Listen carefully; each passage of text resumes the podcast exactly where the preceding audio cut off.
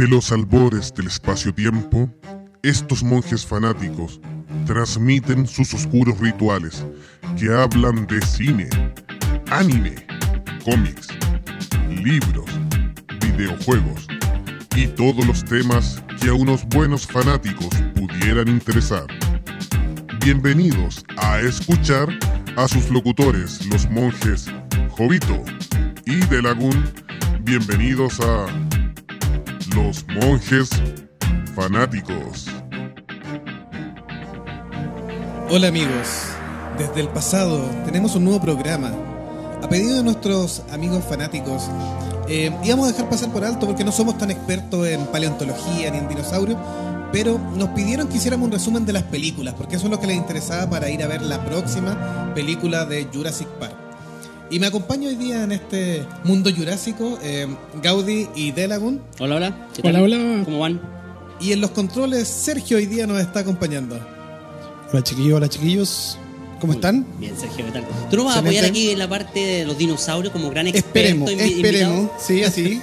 Ya estuvimos hablando en- hace ratito atrás en Nación Geeky View. Los algo- copiones de Nación Geeky View. Exactamente, y estuvimos un poquitito hablando sobre eso, así que espero serles de apoyo en este momento. Por supuesto, con un verdadero especialista. sí. Y a todos quienes están escuchando el programa, eh, les tenemos hoy día un, un pequeño desafío por si nos quieren dejar en las redes sociales, en el Facebook Live donde estamos transmitiendo y en el Hobbyfono más 569 50 82 67 59. El desafío como Día del Padre en muchos países es si tienen algún comentario, ya sea el peor o el mejor papá de los cómics, el cine, o el anime o la ciencia ficción, que nos quieran compartir para que nosotros Después lo lo- compartamos con los fanáticos. Claro. Así es, la idea es que ustedes pongan ahí en en Facebook Live, nos pongan cuál creen ustedes que han sido el mejor papá de la cómic serie de todo. Y el peor también, pues, si ustedes quieren. y si no, pongan. Y nos vamos al, Vamos a comenzar con el tema de los sí. mundos jurásicos. Así que con, haciendo, vamos a hacer súper simple. Vamos a hacer una review de las distintas películas de la saga eh, Jurassic Park. Partiendo obviamente con la, la más antigua, que es la, la que ideó la, la- O sea, empezó la saga de, esta- de los dinosaurios. Sí, en el año 93 se lanza Jurassic Park, la primera película. Cuando salen los primeros trailers, obviamente, hay muchos que quedaron fascinados, aunque al principio muestran poquititos, muestran este- estos golpeteos, estos pasos gigantes, pero nos muestran de a poquito. Ya cuando nos, nos- nos muestran el panorama grande del, del mundo jurásico, eh, obviamente que ahí el cine cambió. Y, y tomando en cuenta que también este cine también cambió en Santiago, ya que esta película llegó justo cuando, por ejemplo, se estaban abriendo los Cinemark en Santiago. Y en ese tiempo, conseguirse una entrada para ver Jurassic Park era una odisea, era literalmente peleársela por completo. Claro, se basó en la novela de Michael Crichton, que nosotros aquí vamos a aclarar el tiro, el tenor del programa, nos vamos a enfocar a la parte de acción de, las de las películas. Sabemos que con el libro tiene muchas diferencias y con la parte histórica también tiene varios detallitos ahí. Científica. Por la parte científica, claro, la parte histórica más que nada. Eh, y algunos personajes los presenta distintos, fusiona historias, las mezcla, así que nos vamos a enfra- enfrascar más que nada a ver cómo fueron las películas. La primera es una película de aventura que incluso cuando recién estaba lanzándose el libro, ya se estaban peleando los derechos cine- cinematográficos. Y logra finalmente Steven Spielberg, el genio Steven Spielberg, de hacerse con los derechos y lanza la primera Jurassic Park, la cual termina dirigiendo.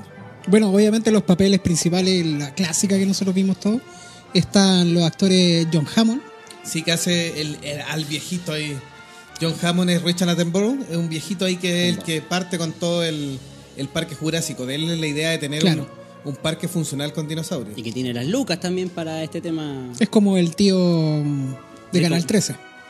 eh, más o menos. Eh, Alan Grant, Alan el actor. Grant. El Sí, actor el- Sam Neill hace el- del. el personaje del de Alan personaje. Grant. Claro. Está también Jeff Goldblum, Con su personaje de Ian Malcolm. este científico. Uno que vuelve a. Sí, el es, reino caído. es como que apareció en Artes también.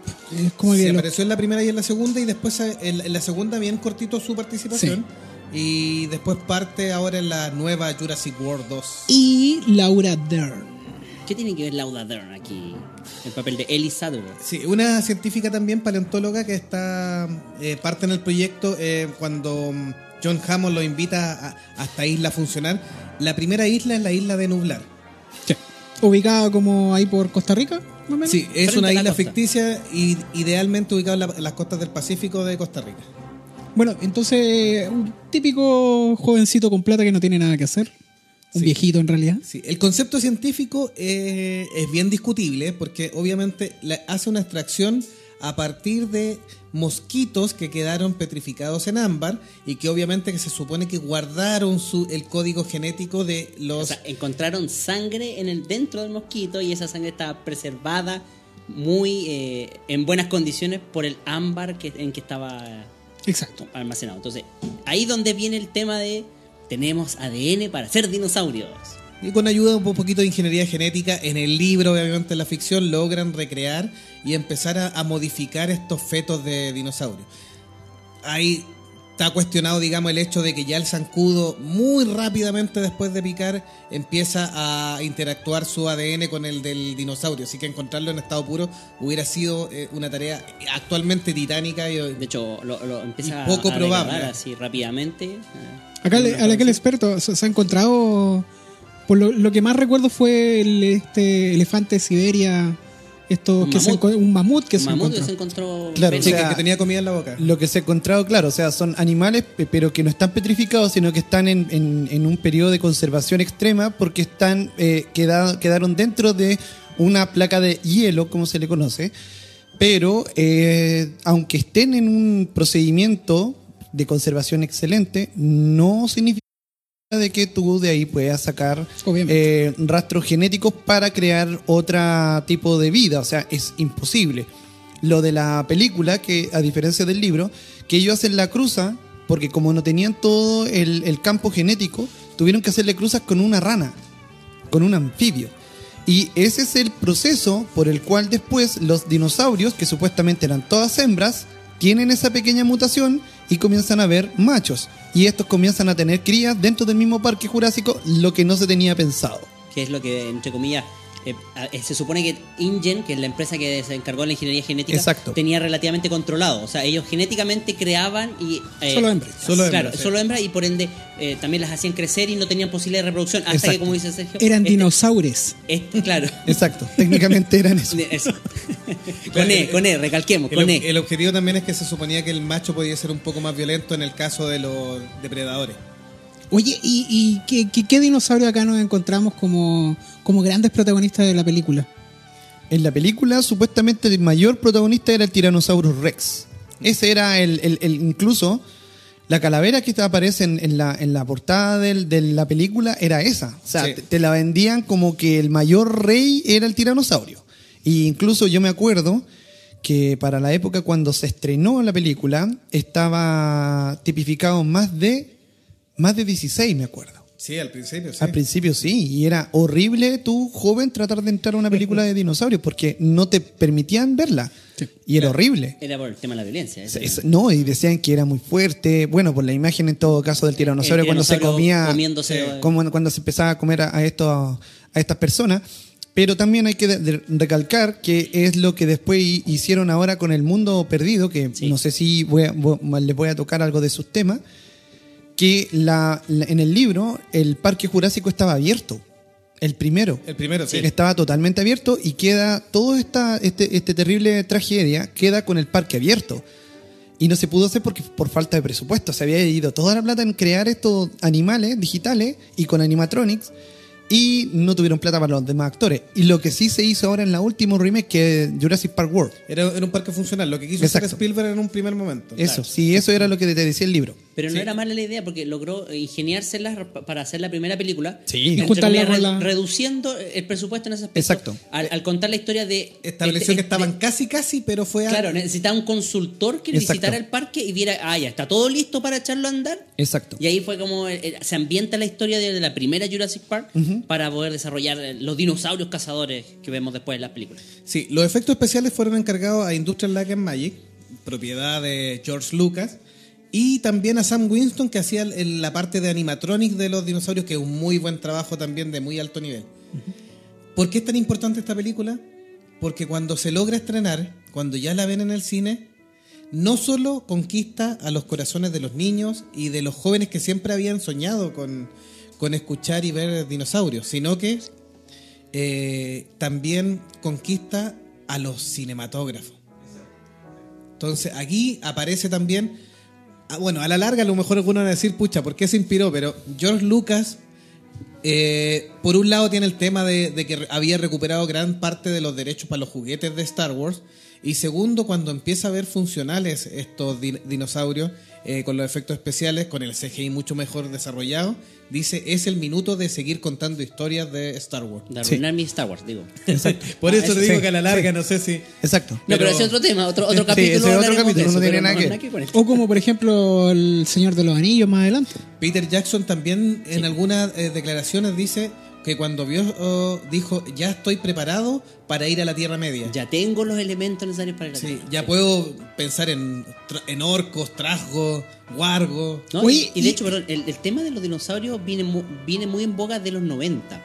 Ahí hubo toda una, una aquí en Chile al menos yo recuerdo, una- un álbum de dinosaurios, que eso marcó mucho y que fue previo a la película. Que donde tú coleccionabas figuritas, bueno, tenías el mismo álbum donde tenías que coleccionar los distintos dinosaurios, te enseñaban y estaban series de televisión, por ejemplo, que hablan de dinosaurios. No sé si recuerdan los dinoplatívolos, Sí. Cadillacs y dinosaurios, Denver. Denver. Así es. Eh. Tuvimos como un ataque cultural de, de dinosaurios, de previo a. Jurassic Park. Y Jurassic Park viene siendo como la, la cúspide máxima de, de toda esta expresión. Oye, y, y no olvidarnos también que a lo que le iba a decir también, no solo a los cinematógrafos, sino que también les llegó en la música. John Williams, nuevamente encargado de una banda sonora de Steven Spielberg, Como y su que ganó Oscar o no, ahí no recuerdo. Eh, Tengo la duda. A ver, eh, Jurassic Park ganó Oscar por efectos especiales. Parece que por música no, pero por edición de sonido sí y por efectos especiales. Por la Exacto. composición musical no, pero es una muy buena banda sonora. Excelente. O sea, reconocido el tema principal. En su opinión, él decía, los temas musicales deberían combinar un sentimiento de admiración y fascinación por la felicidad y emoción de ver un, dinos, un dinosaurio. Le voy a tirar una. Dinaro- Dinosaurio. un Un dinosaurio. dinosaurio. Le voy a tirar una pildorita. Eh, John Williams, antes de que. Uy, me escucho como en eco, así como que si estuviese en el palco. El, el, el El, el, el rever, El rever, claro. el rever. Eh, yo sé, bueno, como pildorita, que el, el creador de la, de la banda sonora solamente le dijeron una pura escena. La escena cuando Ian Malcolm ve a, lo- a los brontosaurios A comer. los brontosaurios, sí. Y cuando ve, cuando le explican esa escena, él dice, listo, ya tengo ya imaginada la, la música, y él compone la música antes que se filme. sí. Entonces, cuando, cuando eh, estaban filmando la película, a todos le estaban poniendo la música atrás, con parlantes. Entonces, toda esa escena, toda la escena completa, cuando sale John... eh, Se baja del auto. y- Claro, cuando John Hammond le dice, y, y aquí están, esto es lo que queremos, de- y el otro dice, oye, aquí nos vamos a forrar, y el otro dice, mira, mira, Alan, mira, mira, ahí están los, los dinosaurios, y empiezan a llorar, entre comillas, por la emoción de La verlo. emoción de ver verdadero En dinosaurio. realidad es la canción, imagínate la música y puesta ahí mismo y demostrando cómo era esa escena. O sea, es increíble lo que hace un, un buen efecto de sonido, una buena interpretación musical para una escena tan importante Es como que- esa. Y es épica hasta el día de Es hoy, que uno lo recuerda. Esa música, cuando la, la escena tú la describiste súper bien, termina los dos eh, diciendo, oye, mira, mira, mira, y de repente se escucha solo la música, se abre el plano hacia el, el campo y se empiezan a aparecer los primeros dinosaurios. Que es la canción que estamos Ah, escuchando Que atrás. es la que estamos escuchando justo ahora. Entonces, en ese sentido, el plano es tan bien hecho es- y la música acompaña tan, tan bien que no pareciera que fuera, como dices tú, antes de, Exacto. de, de haberla filmado. Sí, y tendrán que pasar cuatro años para que venga la segunda parte, Jurassic Park, El Mundo Perdido. Que es Y con es- lo que quedó. eh. Es lo que quedó. A ver, eh, narra los sucesos en otra isla cercana a Nublar, que es la isla de Sorna, donde supuestamente los dinosaurios migraron eh, libremente y crearon su propio ecosistema. Exacto. Y ahí la corporación Ingen ve que el sobrino de John Hammond quiere robar el eh, fetos y bebés de dinosaurios. Y quiere llevarlo- Y obviamente eh, convence a, a parte del elenco principal a, a volver. Se incorpora entonces, eh, sí que Joyce Goldblum y Ann Malcolm ahí en el, en el, en el papel y se incorpora Julianne Moore también a la, a la película, que había sido candidata a participar en la primera, pero finalmente se decantaron por Laura Dern, así que Julianne Moore terminaría interpretando otro papel y aquí se sumaría Vince como la científica Sarah Harding. También Vince Vaughn también se aparece en esta película. ¿Mm? Eh, también está Harley Howard y Don Pete Post Outley. Whistler, un peladito que sabe, bien famoso en las películas.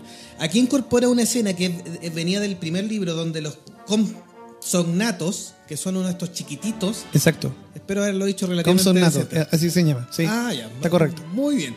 Atacan a, a Camille en, en el borde de la playa. Esa, esa parte era del primer libro, pero la habían encontrado muy fuerte y la sacaron. Entonces la dejan esto.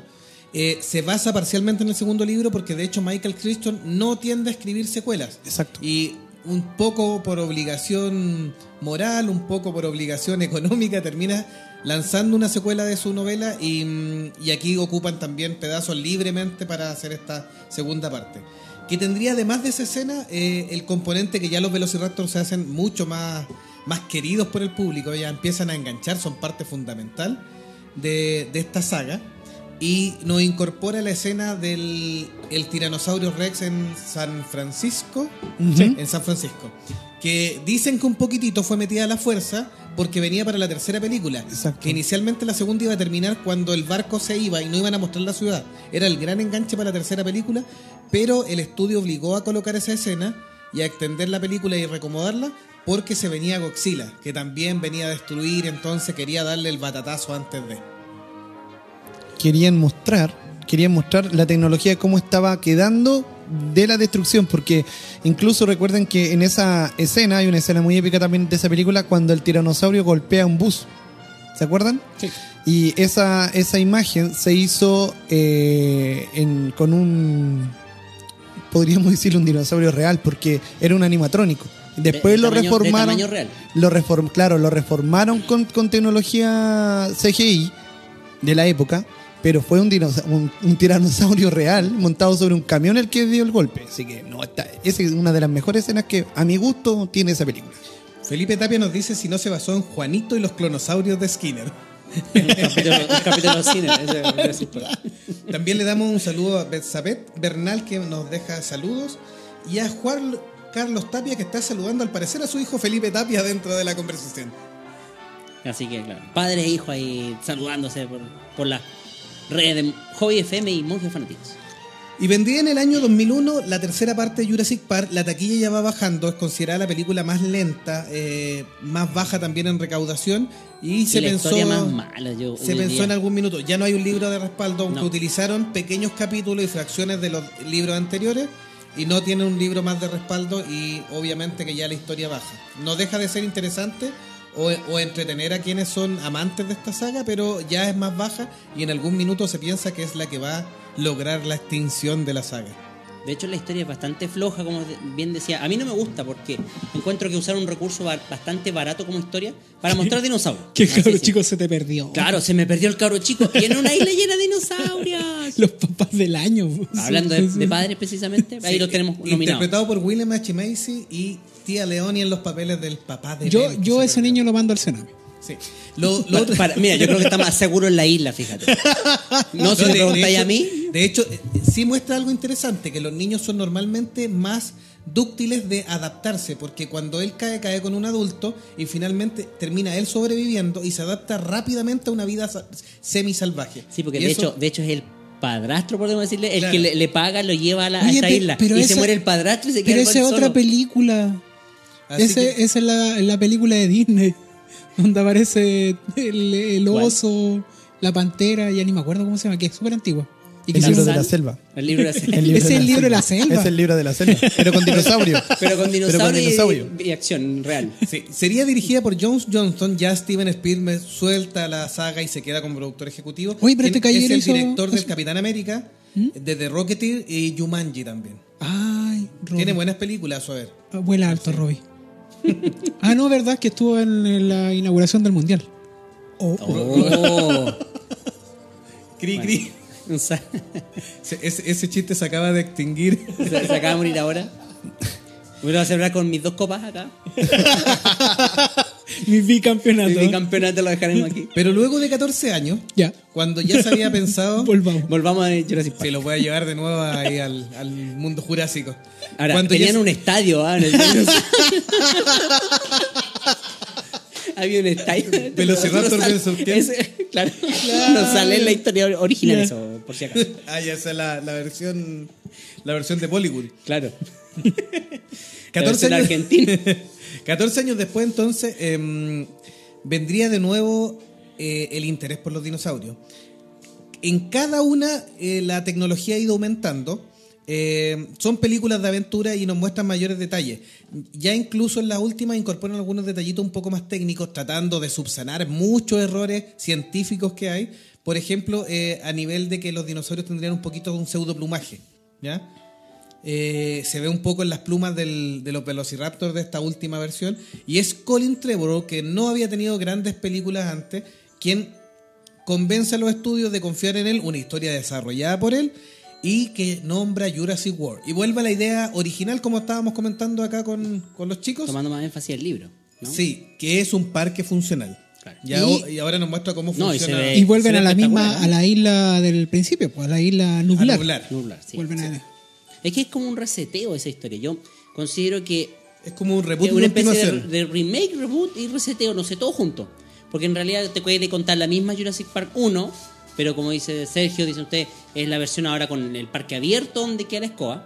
Encima hacen un dinosaurio nuevo que le ponen un nombre que ahí en la película me cagué en la risa cuando dice, oye, podrían haber dejado que las marcas le pusieran el nombre porque Indomitus Rex, Indominus, es como, ah, ¿de qué estamos hablando? Claro, aquí nos empieza a mostrar también sí, que el ser humano ya se ha pasado para el otro, para la otra línea y no solo quiere eh, duplicar dinosaurios que existieron, sino que jugar ya ser Dios. a ser dioses. Sí, sí, sí. Así que con la famosa frase la vida encontrará su camino, aquí ya queremos obligar a la vida a ir a un camino distinto y hacer una mezcla de dinosaurios.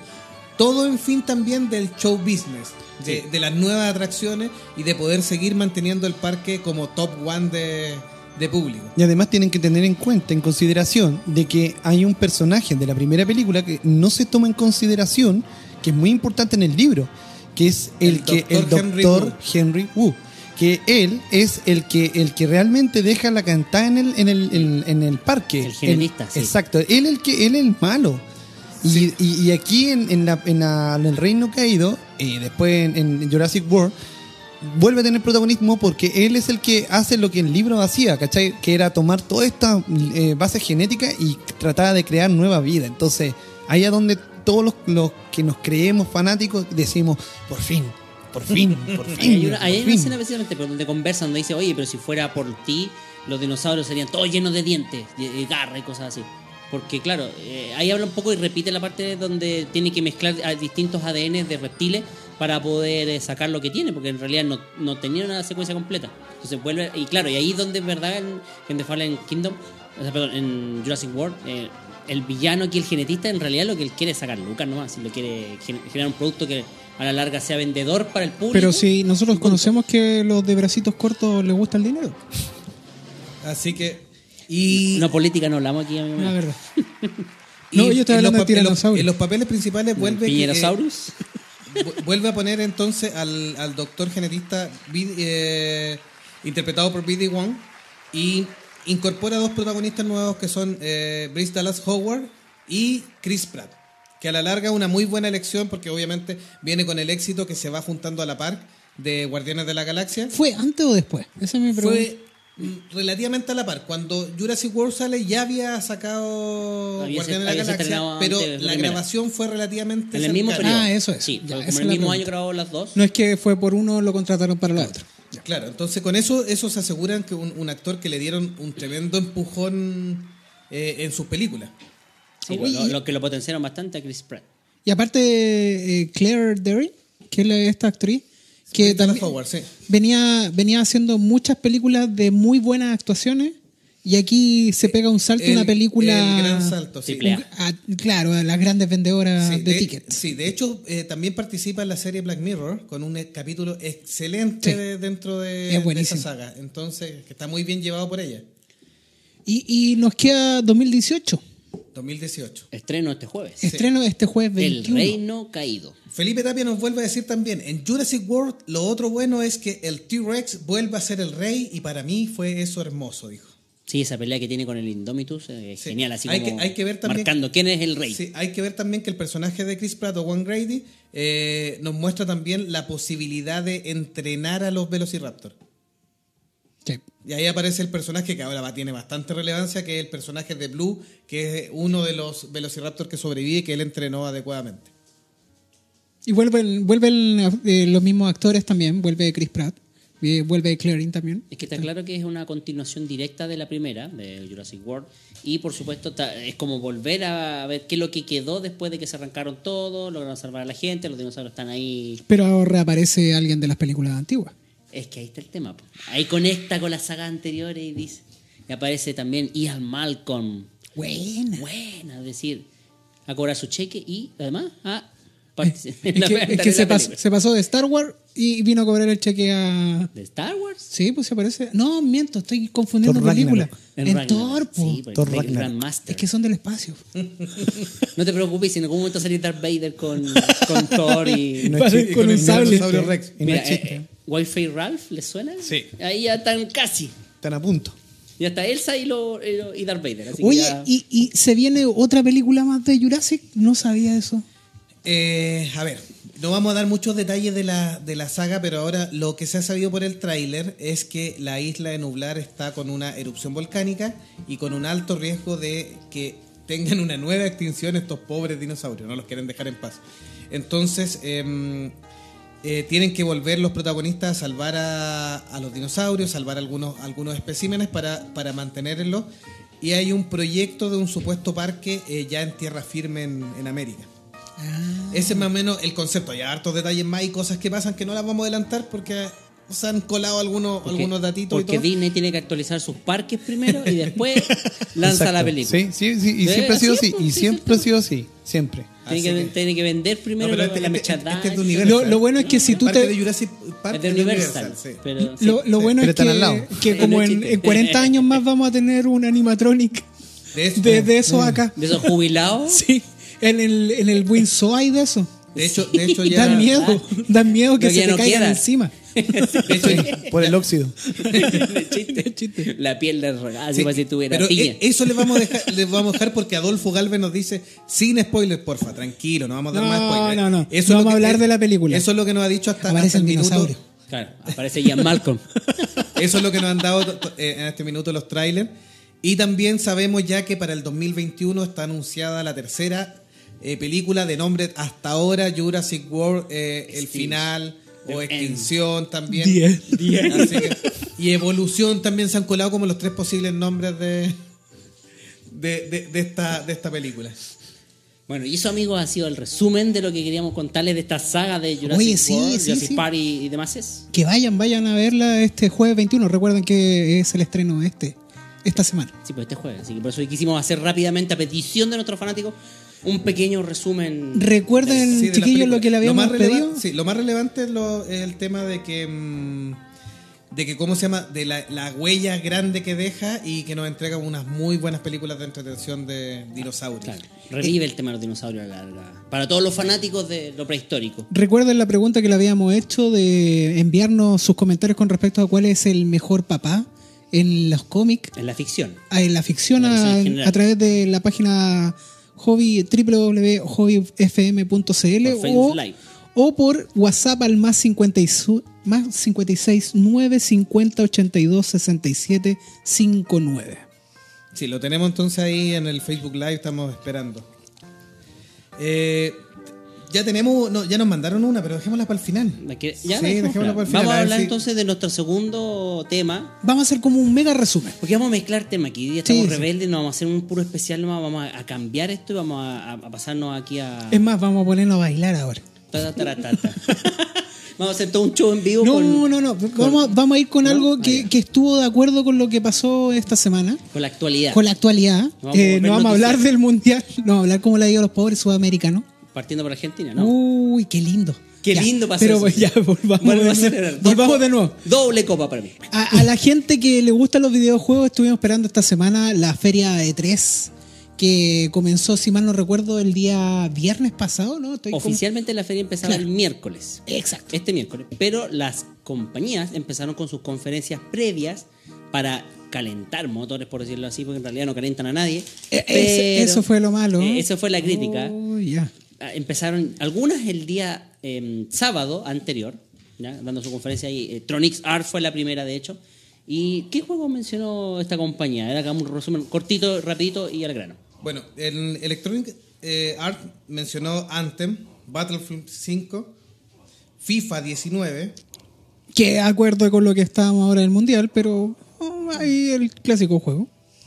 FIFA y, de, Forever. y de la saga de Star Wars Oye, pero del FIFA confirmaron a Cristiano Ronaldo. como imagen. Como imagen del FIFA 19. Menos mal, porque con- después de Messi con el penal. No, o sea, hubieran tenido que hacer otra conferencia para, re- para recharlo y volver a poner a, a Ronaldo. Ah, y bueno, y ya pasó esto, pues eh, se suponía que tú podías bajar el FIFA 18 gratis, pero era hasta el lunes pasado. Así que Gran llegamos tarde con la noticia. Gran aviso.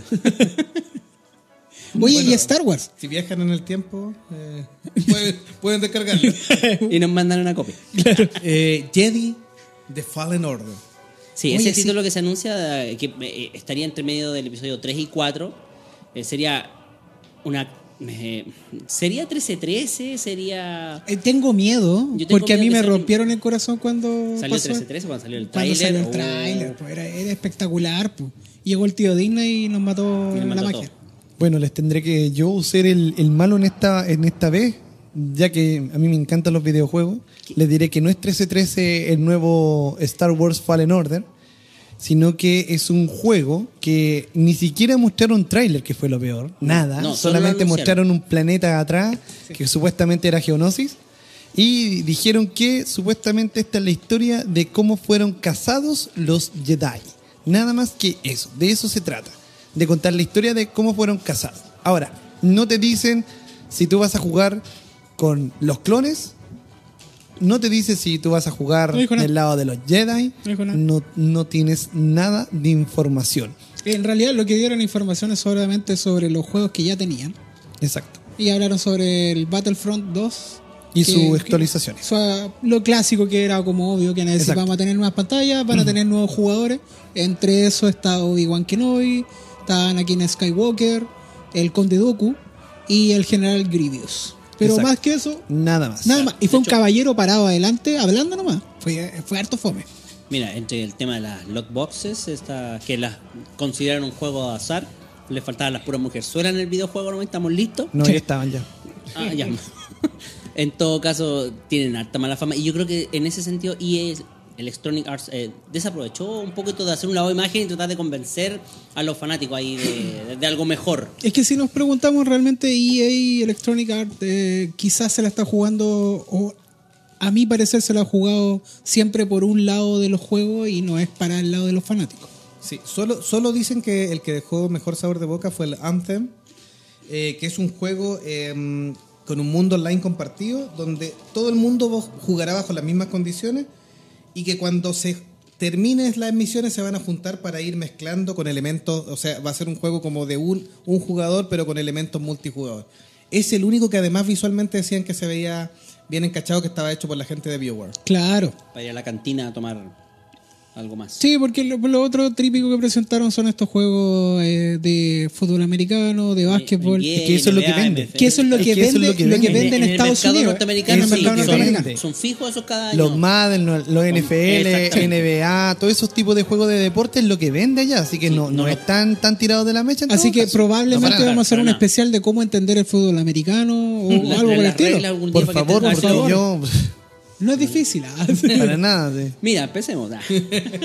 No, Oye, vamos con Bethesda, ahora, Bethesda. entonces. ¿Qué es lo que pasó? Eso fue el día del domingo, me parece que no. Es- fue el día siguiente, ya ni me acuerdo. ya El, estoy el con- día domingo el domingo- comenzó. domingo temprano, el domingo co- primero comenzó, eh, si mal no recuerdo, sí, Bethesda, fue como de los segunditos que que se tiró. Sí. con su El Fallout 76, el Fallout que todo el 76, mundo lo está comentando, y que habló que, que la, la precuela que- la precuela del Fallout 4 que, que lo típico que salen como solo cuatro veces más grande y lo ganó uh, todo vuelto loco Es que tú no entiendes cuando alguien Sí, cuando, no, cuando sí. alguien dice cuatro veces más grande un mapa, es cuatro veces más grande un mapa.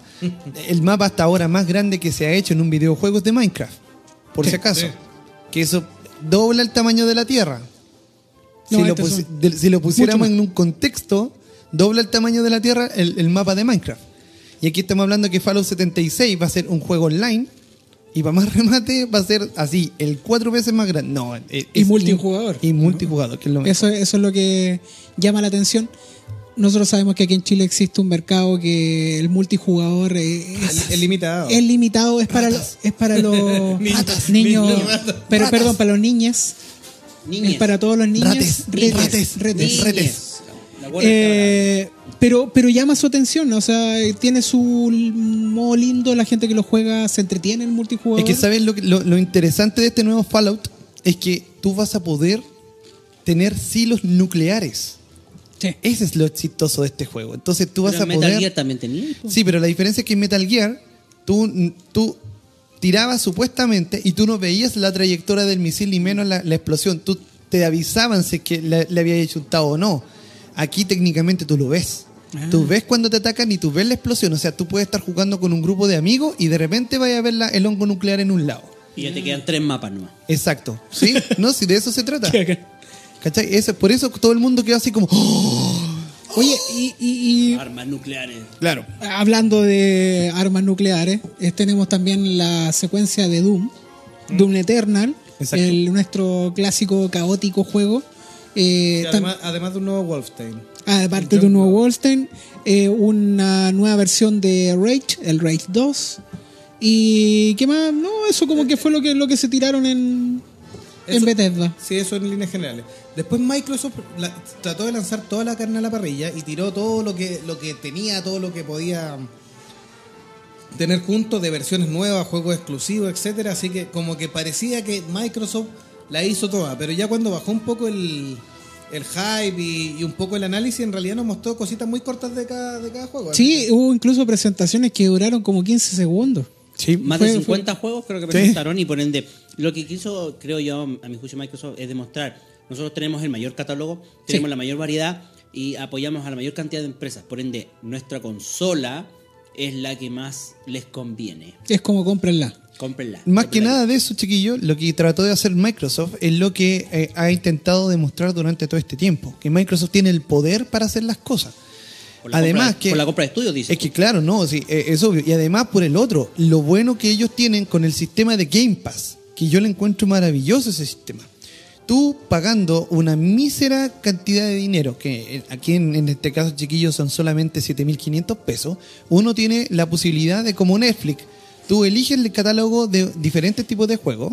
El entre Netflix Xbox, entre- eh, como un Xbox, puedes jugar juegos de Xbox 360 y más encima juegos actuales de Microsoft y los bajas y te lo emprestan durante el periodo de un mes.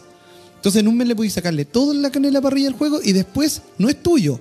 Pero si tú quieres puedes seguir dando los 7 mil pesos y le sigues dando más. A diferencia de Xbox Gold, que a ti te regalan el juego, el juego es tuyo, pero si tú te, te- te terminas por eh, desa- desacoplar o te, des- te desuscribes de te la... desuscribes, perdiste el juego. La membresía.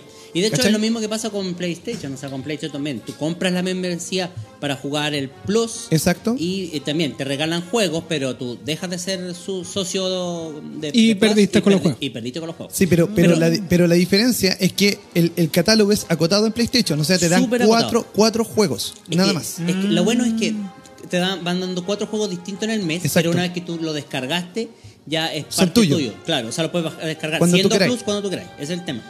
Pero claro, en ese sentido, eh, no sé si cuál de los dos será más grande, pero yo apuesto que es de Microsoft. Sí, pues obvio. Sobre todo porque la plataforma de Xbox Live, yo en algún momento de- con, con Xbox 360, era muchísimo, muchísimo mejor, más estable, eh, mucho más confiable. Sí. Nosotros jugamos partidas de Halo 4, por ejemplo, con 16 contra 16, era la... Pero Increíble. Sí, entiendan, entiendan, tremendo. hay, hay que tener un- era- hay que tener en consideración algo, algo, que todos los servidores de Xbox están en Chile, sí, tienen... a diferencia de los servidores de algunas compañías que están en Venezuela, Argentina, Colombia Brasil. o Brasil. Entonces, por eso la latencia en algunos juegos con otras consolas. No, y, con- y si estuviese en Brasil es peor, porque en Brasil se da la vuelta por Estados Exacto. Unidos y llega a Brasil y, otra vez. y llega a nosotros. Así que ¿Tú llegas donde leí el, Sí, la, pues, la La batalla? la que es terrible, o sea, tú le disparáis y tenés que esperar sentado a ver Sí. Me voy a hacer Exacto. una taza de té antes de Sí, que muera. y no es chiste. No es chiste. Oye, Bueno, so- entre los anuncios. es sorpresa. Halo, Halo Infinity. Halo Infinity. A mí me Chief. gustó. Sería el 5. A mí el que me tomó por sorpresa, yo no lo conocía, el Jump Force. Esta historia que de juegos de pelea que junta Naruto, Dragon Ball eh, One Piece y, Y Death Note. y Death Note. Que en algún momento era algo parecido a lo que tenía mm, PlayStation con otro, no me acuerdo el nombre. Se pero llama también- Jump Victory. Jump Star Victory, así se llama. era, Jump que- Star B. Que venía Ya, siendo como aquí- el Smash aquí- Bros, pero de Sony. Aquí da pena porque uno se envicia y uno quisiera ver más personajes. A mí me pasó, yo quería ver a, Te- a, no sé, pues, a Kenshi Himura. No, si están. ¿Están? Lo- escuchen, lo que pasa es que Me voy a jugar. Voy a Jump, comprarlo. Jump, eh, Jump es la- el nombre de la revista que tiene su HA, que además tiene serializados todos los personajes de las sagas que nosotros conocemos. Jump. Shonen Jump es quienes tiene Rurouni Kenshin, Naruto, tiene pucha, tiene Dragon Ball, tiene One Piece, tiene Toriko, que era una saga, una saga donde un cocinero, tiene todas esas sagas. Y ellos tienen la potestad de hacer lo que ellos quieran con la, con la cuestión de esa. Y ellos se fusionaron con Bandai y hicieron este, este juego. Bueno. El primer juego fue para PlayStation, como una prueba que se llamaba Jump Victory, y eh, Jump Star Victory, y funcionó.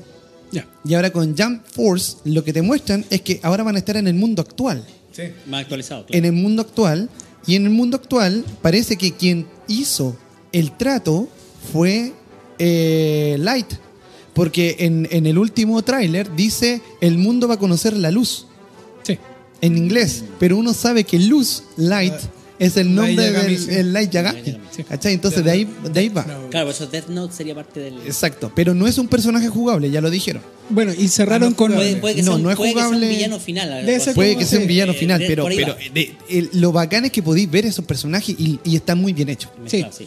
Bueno, ca- cayeron con Year of War 5, más conocido como Year 5, porque ese fue el nombre que le pusieron. Sí. Y nos mostraron, gente- sí, nos mostraron Cyberpunk 2077. Que, Que el juego no que sabemos va- si- vaya a ser uno es sale. bueno, el típico Ya con impresionantes. desarrollo. Exacto. Nier Automata que salta de PlayStation a Xbox también ahí Con todo. con Tutti. Con Tutti. Con los DLC, todo. Todo, todo, todo, todo, todo. Oye, y nos pasamos a Ubisoft, que comenzó con su clásico Just Dance. y apareció con una bandita en vivo y todos bailando. Todos sabíamos que se iban a poner a bailar. Y Beyond Good and Evil 2. tiremos juegos rápidos de Claro. que se tiró Ubisoft. Eso también es una, es una precuela, todos saben que es una precuela de la historia original de Beyond Good and Evil. Y mu- mundo abierto, va a tratar de explorar un poco más dentro de los personajes, así que ese es un gran esperado. Ah, bueno, hablaron de Division 2, el de la secuencia de Tom, Clan- de Tom Clancy, perdón. Sí. Eh, también hablaron sobre esta unión entre Nintendo para Mario Rabbit, donde está con Donkey Kong. Pero eh, su, su peso pesado a la presentación fue Assassin, Assassin, Assassin's perdón, Creed, Creed, Odyssey. Odyssey. el Odyssey, que está esto de entre Roma, Esparta, Grecia. eh, Grecia. Los orígenes. Bueno, un, espera lo que uno espera. pues. Es que cada vez más atrás dentro de la historia. Sí, yo, yo voy a esperar los avances del Transference que fue presentado por la Yagut, que se ve interesante y Ay, sí, ese era muy bueno. poco. Ese era muy bueno. Eh, solo gustó. enganche y lo presentó la Yagut y es un juego que tiene que ver con la realidad virtual. y que- muestra muestra realidad virtual real. y muestra, y muestra escenas del mundo real y también. Spider-Man en este estilo Es tipo Arkham. Arkham City Sí, que, Arkham que, uno se pregunta al final eso fue lo entretenido de esa presentación qué pasaba al final quién era el que salvaba a Spidey Tomemos en consideración que en ese Spider-Man ya lo dejaron canon, por si acaso, en los cómics, ya está canon. Y lo bacán es que también hay que dejar en claro que en ese Spider-Man aparece Miles Morales. El Spider-Man latino. El Exacto. latino. oye Bueno, y, y- Vámonos con Sony para, Ah, seguir avanzando con, con la Tenemos The Last of Us 2, que es el que ha generado más polémica. A mi juicio, yo lo espero, porque es una historia, no sé lo- si lo conocen. Ahí sí tenemos, por ejemplo, hablando del Día del Padre, la historia de Joel y Ellie es llega- para partirte el alma, literalmente. O sea, más allá del juego, que es un juegazo gráficamente, Sí. la remasterización en PlayStation 4 es genial. La historia, la historia es muy emotiva, es profunda. El- la parte final da un giro en la trama que para mí es devastador, yo como padre lo digo, porque en ese sentido la, la vuelta que se pega es, es- es gigantesca. Jueguen a ese juego. Y The Last of Us 2 viene siendo una continuación que muchos hablan de una venganza. Sí. ¿Por qué? Porque ya el personaje principal de Joel, del Ya no primero, está. no está. Y sería solo él y. Sí, vamos a ver si sale después. ¿eh? Hay que ver Ah, según la historia. DLC me da la sensación, pero aquí sí la historia principal No, es yo como. creo que va a salir. y en PlayStation tiene que rescatarla. sí. Eh, lo que llamó la sorpresa fue como la para mí la sorpresa de la noche fue este juego de ninja que salió Samurai. eh, de Samurai, el Ghost of Tsushima. Muy, muy lindo, muy bien hecho, escenas bien entretenidas. para mí fue el que se robó la noche, la noche de Sony en sus presentaciones. Pero también apareció Death Stranding.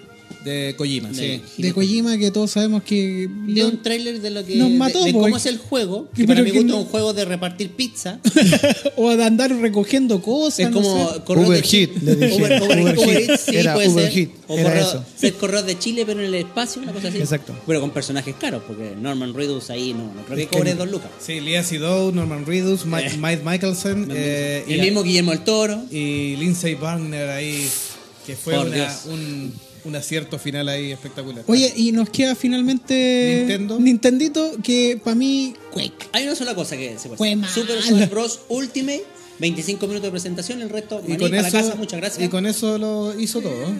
Porque en realidad, si la presentación puede ser la más mala de todo el E3, pero el juego es probablemente el top one de los esperados por de lo fin más de esperado año. de Nintendo. Y además que le, pusieron fecha, entonces Así con es. eso le ganaron la, la pulsada a varios, varios juegos que están todavía no sin saber cuándo se lanzan. Este, O sea, de hecho- concreto, de hecho, y, quiero- y- y más encima, Si alguien tiene una Nintendo Switch que venda, más encima lleg- llegamos, llegamos es como, datos. ¿qué, perso- ¿qué personaje le van a agregar? Y la hicieron simple. Todos, listo. claro, más, más fácil. Todos, gracias. Ahora, para decir todos, tuvieron que pasar 25 minutos. Oye, fue, Porque fue fue, uno por uno. Y que Pero Sony así. viene vestido con polera verde y con polera azul y hace esto. Bueno, pero llega Mario. Ay, claro. No, y lo peor de todo que mi hijo, que es fanático de, de la saga, estaba pero pegado a los 25 minutos, viejo, y decía, pero papá, salió Snake, que había salido en la, de, la versión de Wii, mira, y también salió Ice Clamber, que salió en Melee. Oye, 65 personajes, viejo, incluyendo a Ingling, chica, que es la Y- personaje y- de Splatoon, y la- el némesis de Samus Aran, que es Ridley, Ridley. que está basado en, en- en- obviamente, que en, en Alien. Ese, ese personaje Ah, está basado en Alien. Y, y, y todo así gritando, pero como, como desaforado. Y el campeón mundial, por si acaso ustedes no lo sabían, chiquillos, Chileno. de, es un chileno que se llama Cero. Campeón mundial de Smash Bros. Él es el, se- por tercer año consecutivo campeón mundial de Smash Bros. no, no es menor, no es menor. No es menor el gordito. Para cerrar y bueno, darle el espacio a Sergio, eh, tenemos algunas respuestas. A ver, nos dijo Felipe Tapia, para él el mejor papá, Mufasa. Y el peor, Joe Tucker de, de Full Metal Alchemist. Toda Buen- la razón. buen- buena elección. Toda la razón. Buena, Buena buena, elección. buena, buena. Tucker Gracias. fue el peor. Sí, gracias a Felipe Tapia, Felipe Menantó que nos dejó un saludo, Adolfo Galvez y muchos otros que estaban escuchando hoy día. Online. Sí, en, en el WhatsApp tenemos eh, aquí, en este caso, el monje icónico nos responde desde el sur. Eh, buenos papás de ficción dice son pocos. ¿ah? Para él la mención honrosa se la lleva Jonathan Kent. Así que porque ha creado a Kalel. Ya. Imagínense una pataleta de Kalel. Ujú. ¿Cómo sería contener a ese pobre niño? si te quema con los ojos. claro, no sé, po, un puro guatatazo. sí. Es que ese es el chiste con Lo Increíble 2. Claro. Ese, ese era el chiste. Y para él, otro de los papás buenos es el papá de Nemo. Marley. Ah, claro, Marley. Marley, sí. Sí. Pues tenés que buscar toda la película al, al cabro chico. Sí, como lo que te Es pasa como- cuando se te, No, se te pero- escapa del mall. Pero- eso mismo yo estaba pensando, estaba Cuando se, pensando te mismo. cuando se te escapa del mall, bueno, Claro, por te, todos pon- ahí te lados. ponen, te ponen Marlene para tus cosas y empezáis. Y no, y no te falta tu señora que se parece a la Dory y dice, nada haremos, nada haremos. Hasta que no cortemos al cabro chico. Ya. Y el peor papá dice que es Gendo Ikari, ya que tortura psicológicamente a su hijo para conseguir que le haga la pena, que le haga la pega. Eh, de- Por Es un lado, sí, es como que lo, lo manipula, le dice, ya tenéis que subirte. Y es, es rancio. Y el, y el, Aparte, po, no, y y- el, Es rancio. y el peor, el peor papá adoptivo, Mitsumasa Kido, ya que adoptó 100 huérfanos y los mandó a, lu- a entrenarse a lugares inhóspitos como el santuario o la isla de la reina muerte. papá del año. así es. Claro. Pero Además- era para recibir 100 regalos el mismo Claro. día. po. A- Eso a- era. además que hay que recordar que no todos volvieron, pues. algunos Eh, nomás vol- volvieron con armadura. ¿Cinco no eran? No, y otros cuantos ahí. Unos cuantos más Sí, aparecen que después. participaron en el primer campeonato ahí. En el primer capítulo. Después no estaban más. Así que bueno, esos son su- los comentarios de nuestros amigos fanáticos, así que les agradecemos a todos por haber estado con nosotros este domingo frío. Saludo obviamente a todos los padres, Así a todos bien, a las madres no hay que dejarlas afuera. Así que Saludo a mi besitos papá, a mi todos. mamá. Tienen también. su día, sí. Así que- Eh, un saludo a todos quienes nos escuchan. eh, que después toda la información de este resumen del E3 y de Jurassic Park para que vayan a ver la película de forma ordenada, porque hoy día estuvimos bien desordenaditos, está en www.monjesfanáticos.com don- donde pueden revisar toda la información, capítulos anteriores que quieran revisar y dejarnos datos los o audios comentarios. por si se lo pierde. O, o tiene un amigo que no lo, no lo escuchó hoy día en vivo, en directo junto a nosotros, no importa, está en monjesfanáticos.com, usted puede darle la indicación y fácilmente puede encontrar el link para ese audio. Sí, así que a todos los amigos que nos escuchan después y que nos han dejado saludos también de Colombia, eh, Estados Unidos y México, parece que hubo también un mensaje. Un saludo grande a los mexicanos ahí, Así 1-0 que- a Alemania. sí, hoy día- Y felicitaciones sí. a nuestros amigos mexicanos ahí que sacaron la cara. por- Aunque yo quería ganar a Alemania, pero No, no, no no es nada personal. Ah, es porque, es porque tenía un pariente que es alemán de tercera generación. No quería comer Kuchen. Ah. Eh, saludo a Andrea y a Lilu. Así bueno, nos que- despedimos entonces, amigos míos. Hasta la próxima semana con otro programa de Monjes Es Fanáticos. fanático. Chao, amigos. Chao, chao. Adiós. Y aquí termina otro episodio más de tu amigable podcast Monjes Fanáticos. En el próximo episodio hablaremos de otro tema de interés para ti. Y recuerda que somos fuente de información sobre tus películas, series o personajes favoritos. Y que este programa está hecho por fanáticos igual que tú. Gracias por compartir este podcast y nos oímos en un próximo episodio. Hasta pronto.